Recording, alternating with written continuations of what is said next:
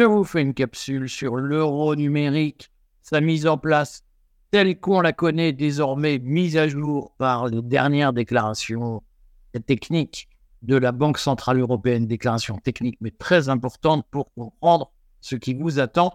Et je vous fais euh, à cette occasion une mise au point sur le contrôle de l'émission monétaire par l'État, puisque je vois plein de gens qui se croient souverainistes et qui disent il faut euh, que l'État contrôle l'émission de la monnaie, il faut que euh, l'État empêche les banques privées de créer de la monnaie et il faut que tout ça soit repris en main. On va voir comment l'euro numérique correspond absolument à ce discours et comment, au fond, la le grand tour de force, une fois de plus, de la caste mondialisée a consisté à faire de l'infiltration cognitive dans les milieux souverainistes et elle est parvenue à faire porter par les milieux souverainistes des revendications qui correspondent totalement aux objectifs de euh, l'euro numérique tel qu'il va se mettre en place. Je vous explique ça. Et pour ce faire, je vous ai trouvé une petite documentation. Alors, je suis obligé de mettre mes lunettes.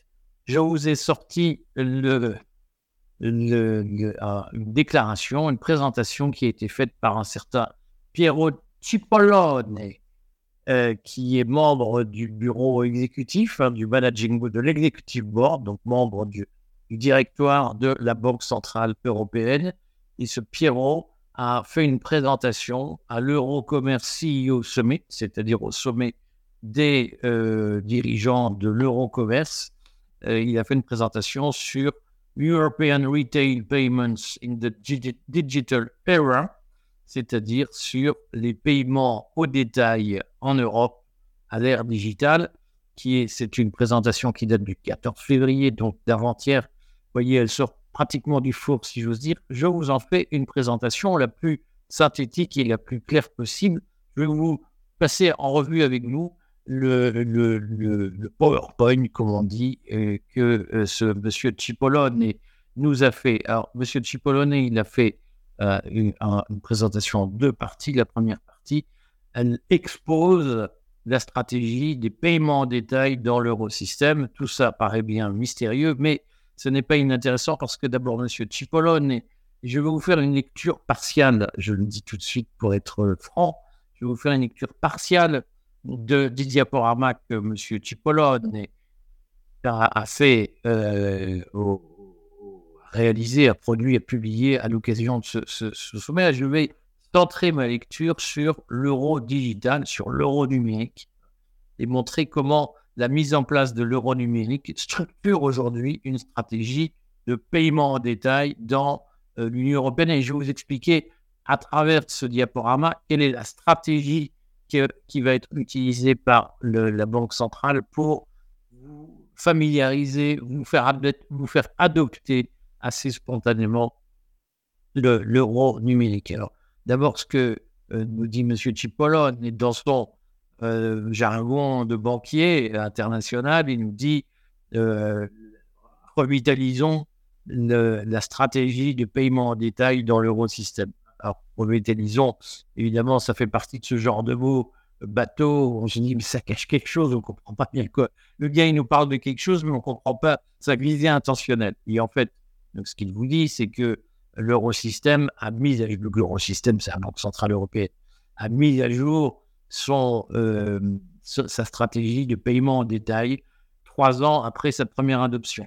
Alors, je vous agrandis la présentation vous voyez qu'il y a en, haut à droite un petit calendrier avec des années qui sont entourées. Et en fait, ce que vous explique, ce que M. Cipollone, c'est que l'eurosystème, la Banque Centrale Européenne, a accéléré la mise en place de sa stratégie de paiement au détail. Et il vous explique pourquoi. Je vous le mets un peu plus loin.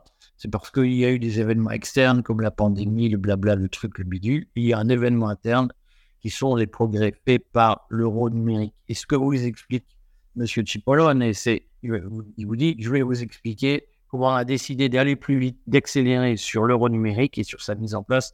Je vais vous expliquer ce qu'on va faire pour pousser les gens à accepter librement une monnaie liberticide.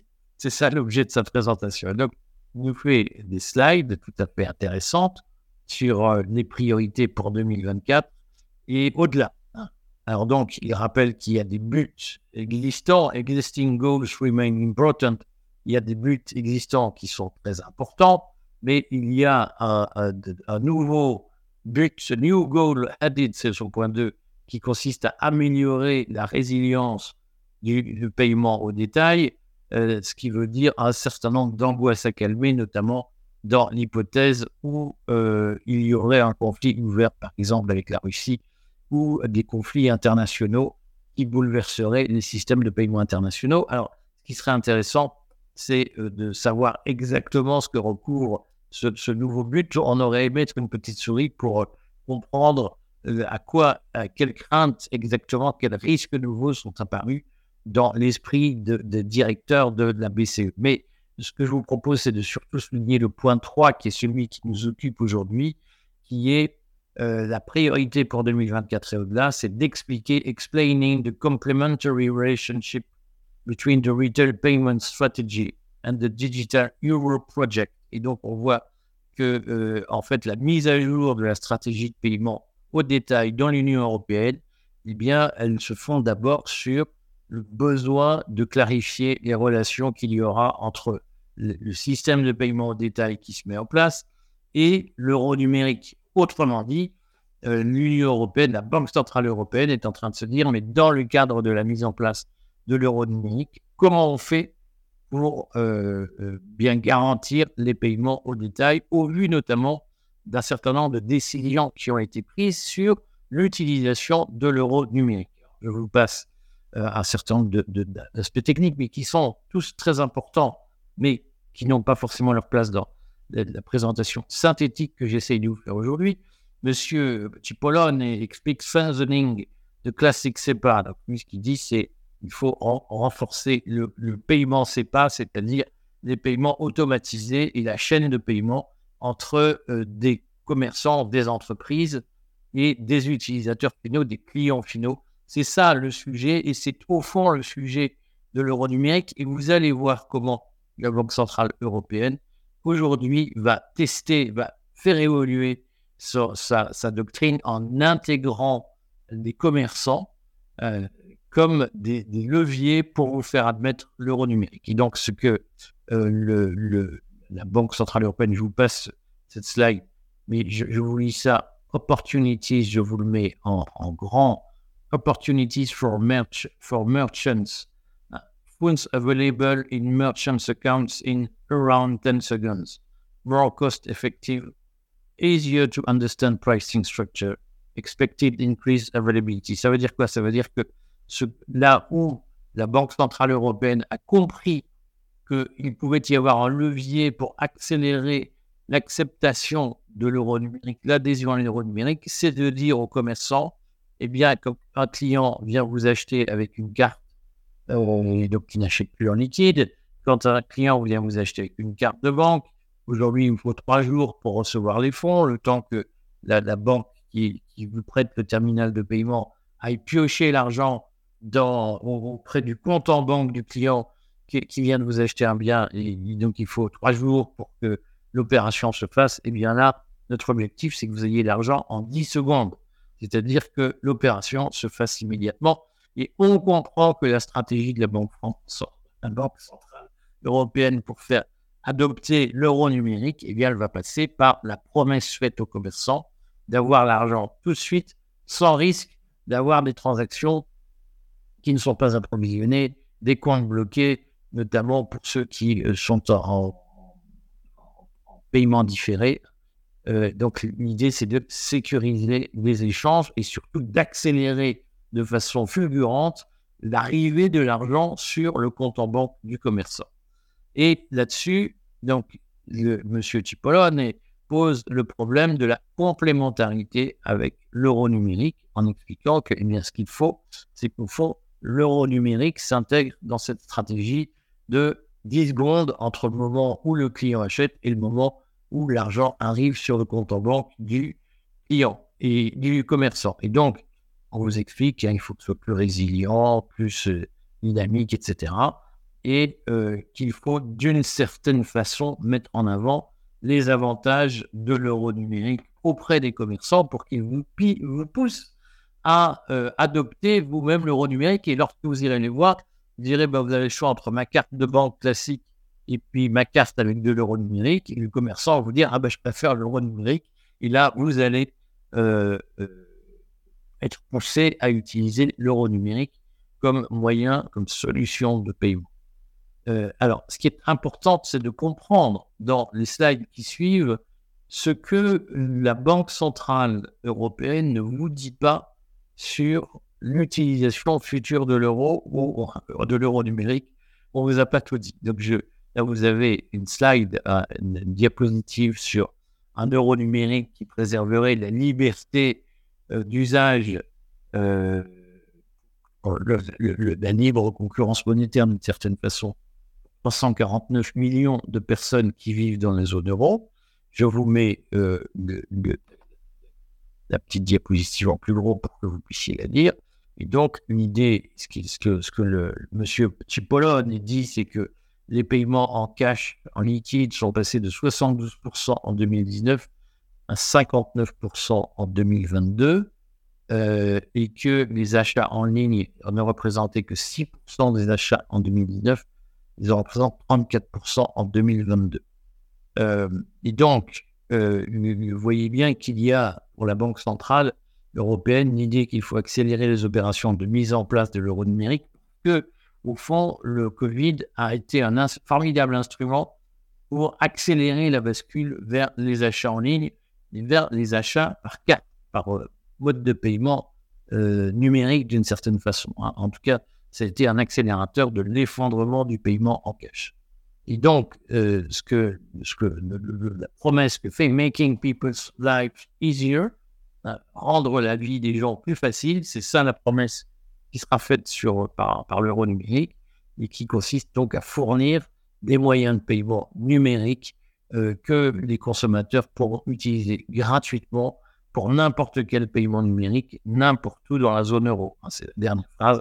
Providing a public digital means of payment c'est ça la promesse qui est faite aux consommateurs. Mais ce qui est intéressant, c'est de voir la promesse qui est faite aux non-consommateurs, c'est-à-dire aux commerçants qui vont vous vendre des produits en, vous disant utiliser l'euro numérique plutôt que le reste. C'est ça la logique, l'argumentation de, de, de, la Banque centrale, ça va être de dire, eh bien, nous allons fournir un argumentaire aux commerçants et des bonnes raisons pour les commerçants de développer cet argumentaire auprès de leurs clients pour faciliter l'adoption de l'euro numérique. Alors, on rappelle dans quel cadre cette crainte de voir l'euro numérique boudé par les consommateurs s'installe, c'est parce que en Chine, le yuan numérique a fait un bid monumental parce que les consommateurs ont préféré utiliser le yuan papier, le yuan fiduciaire, plutôt que le yuan numérique. Et donc, aujourd'hui, les banques centrales se posent la question de comment on va faire, nous, pour euh, éviter le, même bid que le yuan numérique. Alors, je, vous passe les, les, les, slides de, propagande que M. Cipollone a développé et euh, je souligne juste cette diapositive sur dont le titre résume l'argument idéologique, le slogan, le nudge qui va être utilisé pour pousser à l'utilisation, à l'adoption de l'euro numérique. Et donc, ce nudge, c'est Digital Euro offers merchants a state-of-the-art payment solution and easy access to Europe's, Europe's consumers.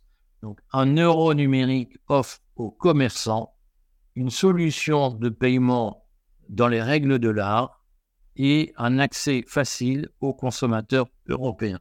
Et donc, vous voyez bien la promesse qui est faite, c'est avec l'euro numérique, vous aurez un paiement totalement sécurisé avec euh, la possibilité d'avoir accès à tous les consommateurs d'Europe. Là où il y a des points importants qu'il faut comprendre. Ce sont les trois arguments que euh, utilise ensuite M. Cipollone pour vendre sa sauce, sa soupe, si vous voulez. D'abord, il dit efficient payments, des paiements efficaces, des paiements dans les règles de l'art, valables sur toute la zone euro. C'est le deuxième argument qui est important, higher conversion rates. Et donc, pourquoi c'est important? C'est donc les taux de conversion, les taux de change les plus élevés. Pourquoi c'est important? C'est parce que lorsque un, commerçant vend un produit à un consommateur qui n'est pas forcément dans la zone euro, eh bien, il y a un taux de change entre euh, ce, qui est acheté et ce qui est vendu dans la monnaie où est libellé le compte d'origine du consommateur. Et là, ce que dit euh, la promesse que fait M. Cipollone, c'est que le taux de change sera le plus favorable possible aux commerçants. Et réception instantanée des fonds, c'est l'idée des 10 secondes. En 10 secondes, lorsque vous avez un client chinois qui vient avec un portefeuille d'euros numériques, eh bien, euh, vous aurez les fonds dans les 10 secondes et en plus au taux de change le plus favorable. C'est là qu'on voit qu'on commence à rentrer dans le dur. Alors, je, souligne cette slide extrêmement technique, mais qui parle de la juste compensation euh, pour les intermédiaires. Alors, c'est quoi? C'est que vous savez que bien quand un commerçant vous fait payer euh, un bien avec une carte bleue, une carte de crédit, eh bien, il paye une, commission. La banque prend une commission sur la transaction. Et ce que, évidemment, pour le commerçant, la situation est désastreuse lorsque, in fine, la, transaction est refusée par la banque finale. Et donc, ce que euh, se propose d'examiner la Banque centrale, c'est la parfaite continuité du four-party model avec le consommateur final, le end-user qui achète à un commerçant, qui lui-même passe une transaction auprès d'une banque en euros numériques et la banque, like le bank, c'est-à-dire la banque du commerçant, va prendre une commission. L'issuing bank, qui est la banque du client final qui vient d'acheter, eh bien, ces deux banques doivent correspondre entre elles à une vitesse suffisante pour que le consommateur qui achète ne découvre pas que finalement il n'a pas les moyens à la fin du mois de payer l'opération. Il faut stabiliser, sécuriser l'ensemble des opérations et notamment apporter ce que M. Cipollone appelle le safeguards for merchants. Et donc, on comprend, je ne vais pas aller jusqu'au bout, sauf que euh, il faut euh, comprendre qu'à un moment donné, euh, la question que se posent les banquiers centraux, c'est celle de la concurrence. D'abord, vous voyez, according to the legislative proposal, donc ce que les banquiers centraux européens se posent comme question, c'est il faut que nos coûts de fonctionnement se fassent à des prix comparables à ceux des autres moyens de paiement. et surtout, eh bien, il faut à un moment donné, euh, euh, se poser la question des, clients qui auront plusieurs comptes avec donc, plusieurs masses de, d'euros numériques. Et vous avez ici sur, ce, sur cette slide, sur ce, cette diapositive, l'explication du problème tel qu'il se pose. C'est d'abord qu'il faut euh, ensuring low merchant fees and simple fee structure il faut garantir que ce système qui va se mettre en place avec des terminaux de paiement se fera avec de très faibles commissions pour les commerçants, pour que les commerçants aient envie d'utiliser l'euro numérique, ou en tout cas que faire une transaction en euro numérique ne passe pas par des commissions plus élevées qu'avec d'autres moyens de paiement. Et surtout, il y a ce sujet sur lequel j'insiste qui est allowing for multiple digital euro accounts. Il faut que euh, donc comme c'est écrit en bas, la Banque Centrale Européenne va euh, explorer ce sujet qui est la possibilité de euh, consommateurs, d'acheteurs disposant de plusieurs comptes en euros numériques avec les mêmes identifiants ou pas, et spécialement, especially as regards the management of holding limit, spécialement au regard des limites imposées euh, à la détention d'euros. Et donc là, ce qu'il faut que vous compreniez, et c'est probablement le sujet majeur, c'est que la Banque Centrale Européenne pourra, va fixer une limite de détention d'euros numériques.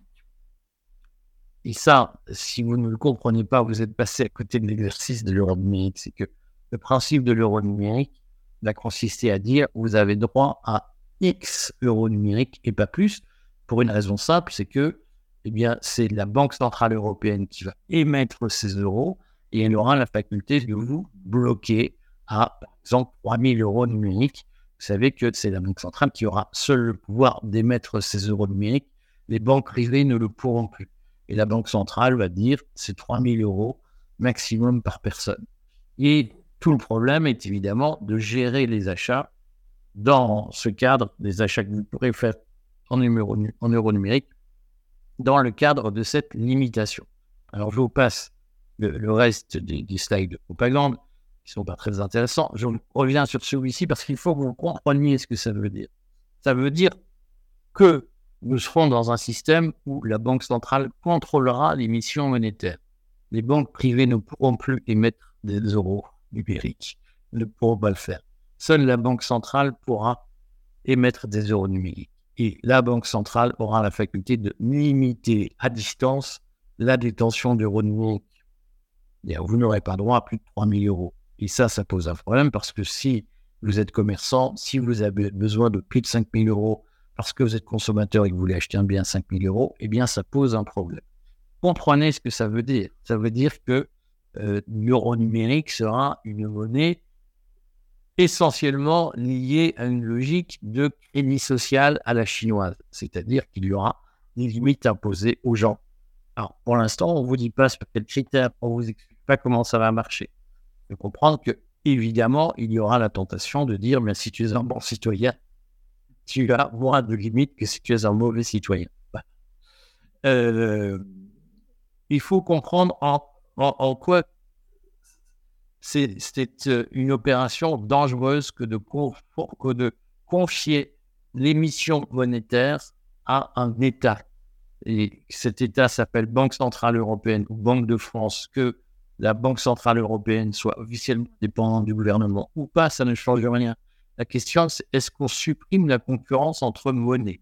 Est-ce qu'à un moment donné, la monnaie d'usage dans laquelle nous achetons, elle peut être confisqué par une autorité unique qui décide du montant de, pièces d'argent qu'on émet? Beaucoup me disent oui, il faut le faire parce que, alors, je, lis toutes les âneries, je vous dis toutes les âneries que je lis euh, régulièrement sur Internet. Hein, je, je vous enlève ça. Je me dis toutes les âneries que je lis régulièrement sur Internet. La réserve fédérale, on nous dit pas assez que ce n'est pas une banque publique, c'est une banque privée la Banque Centrale Européenne, on ne la contrôle pas. Il faut, euh, les banques privées aujourd'hui, commerciales, peuvent émettre de l'argent. Alors, personne ne sait ce que ça veut dire. Les gens le répètent, ça dire c'est dégoûtant. Ils ne comprennent pas que lorsqu'ils vont faire un crédit à la consommation pour acheter une machine à laver, une voiture, lorsqu'ils vont faire un crédit immobilier pour construire leur maison, ils vont, ils font la tournée des banques pour dire qui me prête de l'argent. Eh bien, ça, c'est de la création monétaire. Je vois plein de gens me dire la dictature, c'est dégueulasse, euh, rien n'est bien, euh, le profit, c'est immonde, on est euh, à la solde de la... On est tenu par la finance internationale, je veux le contrôle de l'émission monétaire. Bien, ça veut dire que vous ne pourrez plus aller dans la banque du coin pour demander un crédit. Seule la banque centrale sera autorisée à vous n'ont plus la faculté de vous accorder un crédit sans l'autorisation de la Banque Centrale Européenne. Mais si vous êtes noté comme dissident, votre, votre, votre crédit, vous l'aurez plus. Alors, sur le fond, euh, je vois aussi plein de gens qui me disent le crédit social chinois, c'est honteux, etc. Euh, sauf que le contrôle de l'émission monétaire par l'État, ce sera ça.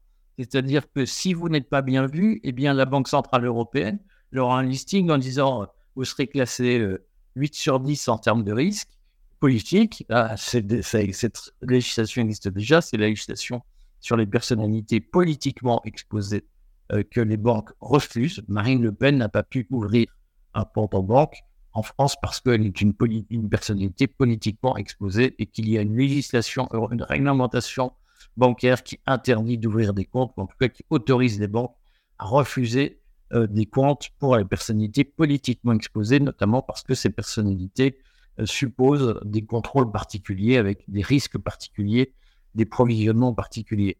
Ce sera ça le contrôle de l'émission monétaire par l'État. Ce qui est particulièrement comique, et vous voyez bien que l'euro est déjà conçu comme ça, c'est-à-dire que seule la Banque centrale créera des euros et elle, limitera la détention d'euros habitant par habitant. Et elle est en train de se poser la question de comment on fait pour éviter les contournements de cette règle. Donc vous voyez bien qu'on est dans une logique liberticide. Ce qui, moi, m'effraie personnellement, c'est que je vois plein de gens qui se croient dissidents, qui se croient résistants et qui appellent de leur vœu la réalisation des objectifs de l'euro numérique sans même comprendre que ce qu'ils demandent, c'est-à-dire le contrôle de l'émission monétaire par l'État, la fin de la loi de 73, toutes ces espèces de mantras qui sont répétés, qui ont été bourrés dans des crânes euh, de gens qui sont totalement sincères et honnêtes et qui n'ont pas compris ce que ça voulait dire. Vous n'avez pas compris que ceux qui vous fendaient la nuit sur la loi de 73, ceux qui vous fendaient la nuit sur le contrôle de l'émission monétaire par l'État, ils portent de l'infiltration cognitive, ils se font passer pour dissidents, mais ils portent tous les objectifs de l'euro numérique et tous les objectifs de la caste mondialisée. Et la grande intelligence de la caste mondialisée, sa supériorité sur la dissidence, c'est qu'elle est capable d'infiltrer l'opposition et de faire croire à des gens qui sont très dissidents lorsqu'ils reprennent à leur compte tous les objectifs de la caste. Simplement qu'on leur a dit, ah nous on veut pas de ça. Ah nous on a interdit tel compte on a interdit telle chaîne Telegram parce qu'il préconise ça. Alors les gens, ah ben ça doit être, ça doit vraiment être dissident. Et donc les gens, au lieu de se dire, mais qu'est-ce qu'on fait dire? Alors c'est estampillé dissident par l'État. Donc je répète, et quand je répète, le, l'ALUS, bah, le contrôle de l'émission monétaire par l'État, eh bien, je ne fais que reprendre à mon compte les éléments de langage de la PCE, les objectifs de l'euro numérique, sans même m'en rendre compte et même en, ayant l'impression de combattre la Banque Centrale Européenne. C'est une opération très forte. Il faut juste retenir une chose, c'est qu'à un moment donné, il faut arrêter de faire la social proof. Ah, L'État a supprimé tel compte euh, Telegram, telle chaîne Telegram. Euh, Conspiracy Watch dit que tel ou tel site est complotiste, donc je peux me fier à eux, je ne réfléchis plus. Il faut toujours réfléchir par soi-même. Même lorsque l'État vous dit cela, c'est des méchants, ne leur faites pas confiance parce que, a priori, ce sont des méchants. Apprenez à réfléchir par vous-même. Voilà, il faut se poser des questions simples sur la question de l'euro du monde. Est-ce que vous voulez pouvoir négocier vos taux de crédit lorsque vous faites un entrant pour acheter une maison? Oui, eh bien alors, ne demandez pas le contrôle de l'émission monétaire par l'État, parce que c'est la fin de la possibilité de négocier des taux de crédit auprès des banques que vous allez voir. Vous voulez sortir de ce système de corruption généralisée où euh, tel ou tel élu, tel ou tel puissant vous dit bah, si tu veux un crédit, il faut que tu votes pour moi, il faut que tu payes pour le parti. Eh bien, ne demandez pas le contrôle de l'émission monétaire par l'État. Il faut comprendre que l'État, qu'il soit européen ou national, l'État est un danger pour les libertés par sa nature même, par le pouvoir qu'il donne à ceux qui le dirigent. Et donc, moins les gens qui dirigent l'état de pouvoir, plus vos libertés sont préservées. Le système n'est jamais idéal, il n'y a pas de baguette magique, mais de grâce, arrêtez de vous croire dissident lorsque vous reprenez à votre compte tous les éléments de langage de la Banque centrale européenne sur l'euro numérique. C'est destructeur. Bon, voilà. Je sais que je vais encore me faire plein d'ennemis, mais il faut vraiment que tout le monde se prenne en main comprendre les manipulations dont vous êtes l'objet.